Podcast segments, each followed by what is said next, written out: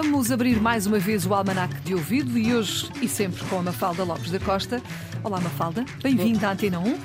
Ora, o símbolo da farmácia, eh, se calhar muita gente nem sabe e nunca reparou, mas o símbolo da farmácia é uma serpente enroscada numa taça. A questão hoje em cima da mesa é porquê?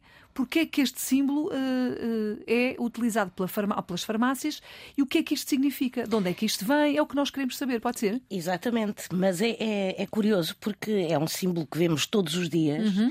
e passamos por ele e não, nem, nem nos, nos apercebemos. Não, e não nos interrogamos. Ora, está ligado a uma lenda e reza a lenda que Asclépio, que era o deus grego da medicina, dominava de tal forma a arte medicinal que chegava a ressuscitar os mortos, algo que, obviamente, Zeus, o deus dos deuses, não gostou de ver e, revoltado, quis quebrar o ciclo natural da vida e, como meio de reafirmar o seu poder, Zeus matou o deus da medicina com um raio.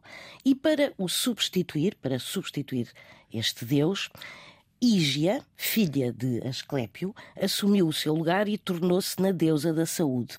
E ela era representada por uma taça.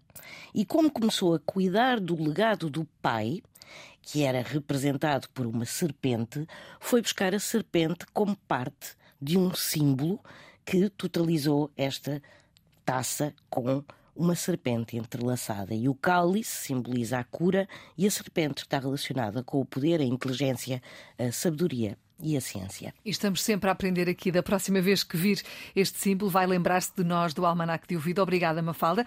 Sempre na Antena 1 a esta hora, com a Mafalda Lopes da Costa e sempre quiser também disponível na RTP Play. É assim o Almanac de Ouvido.